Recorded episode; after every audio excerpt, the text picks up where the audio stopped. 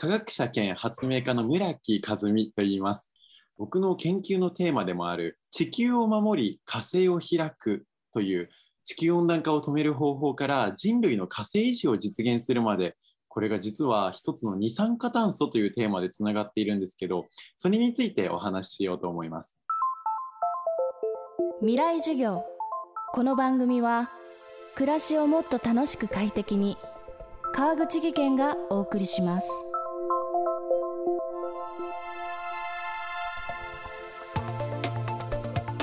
未来授業。今週の講師は一般社団法人炭素回収技術研究機構シーラ代表理事村木和美さん。年齢は20歳。現役大学生として東京大学教養学部に在籍しながら独立した研究開発を続ける科学者兼発明家です。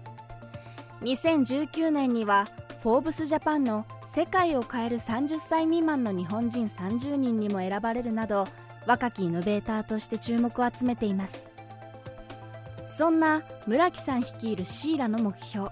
それは地球温暖化を止めてさらに地球の人口爆発に備えて火星移住を実現する。村木さんはその実現に向け大胆な発想と行動力で着々と研究開発を進めています。それでは未来授業1時間目。まずは村木さんが開発した地球温暖化解決の鍵となる発明について伺います。テーマはその名もヒヤッシ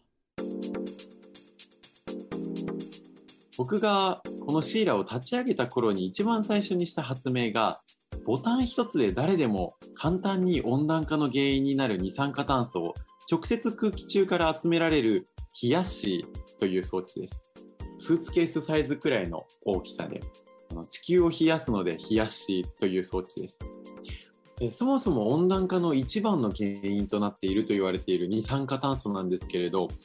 これを冷やしは空気中からまず空気を吸い込んでそして中に二酸化炭素カートリッジというあのシーラで作った特別なカートリッジが入っていってそのあの反応させる容器の中でアルカリ性の水溶液の中に二酸化炭素を溶け込ませるんですね。実は二酸化炭素はアルカリの中に溶け込むという性質があります。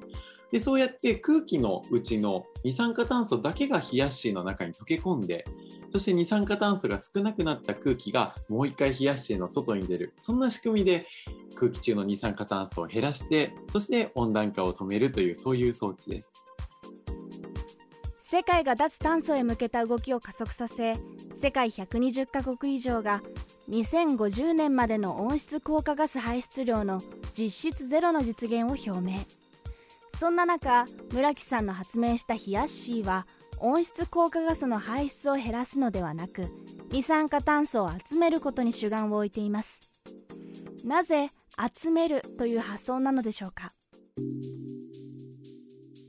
実は今温暖化を止めるために二酸化炭素を減らすだけでは不十分だっていうふうに言われていて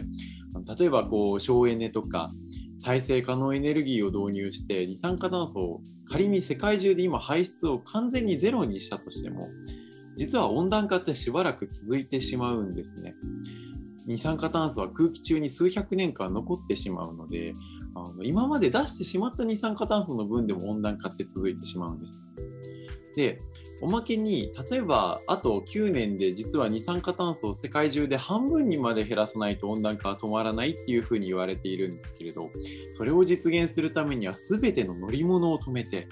そしておまけに全ての会社と工場を営業停止にしてやっとその半分が達成できるんですでもそんな目標不可能ですよね。でそこで単に減らすだけではなく二酸化炭素を直接空気から集めるということが必要だ。そういう分野が最近注目され始めました。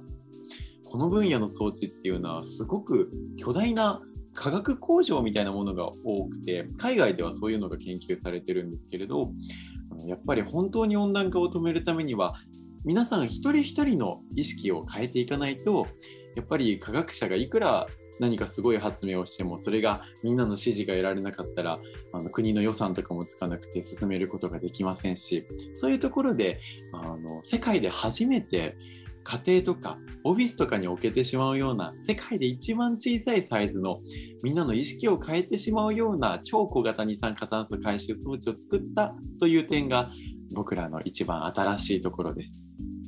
全世界の一家に1台冷やしをこう導入してもらってそれでみんなで2030年に同時にボタンをポチッと押してそれで世界中の例えば3割くらいの二酸化炭素を一気に吸い取ってでそれからあの最後の7割をよくわからない科学のでっかい装置をたくさん予算投じて作りますではなくて皆さんが使ってる冷やしのもっと大きなものを最後温暖化を止めるために作ります。賛成してくれる人ってやればそうすればみんな身近なものなので賛成っていう風になるんじゃないかな。そういう未来を描いています。未来授業。今週の講師は一般社団法人炭素回収技術研究機構シーラ代表理事村木和美さん。今日のテーマはその名もヒヤシーでした。明日も村木さんの授業をお送りします。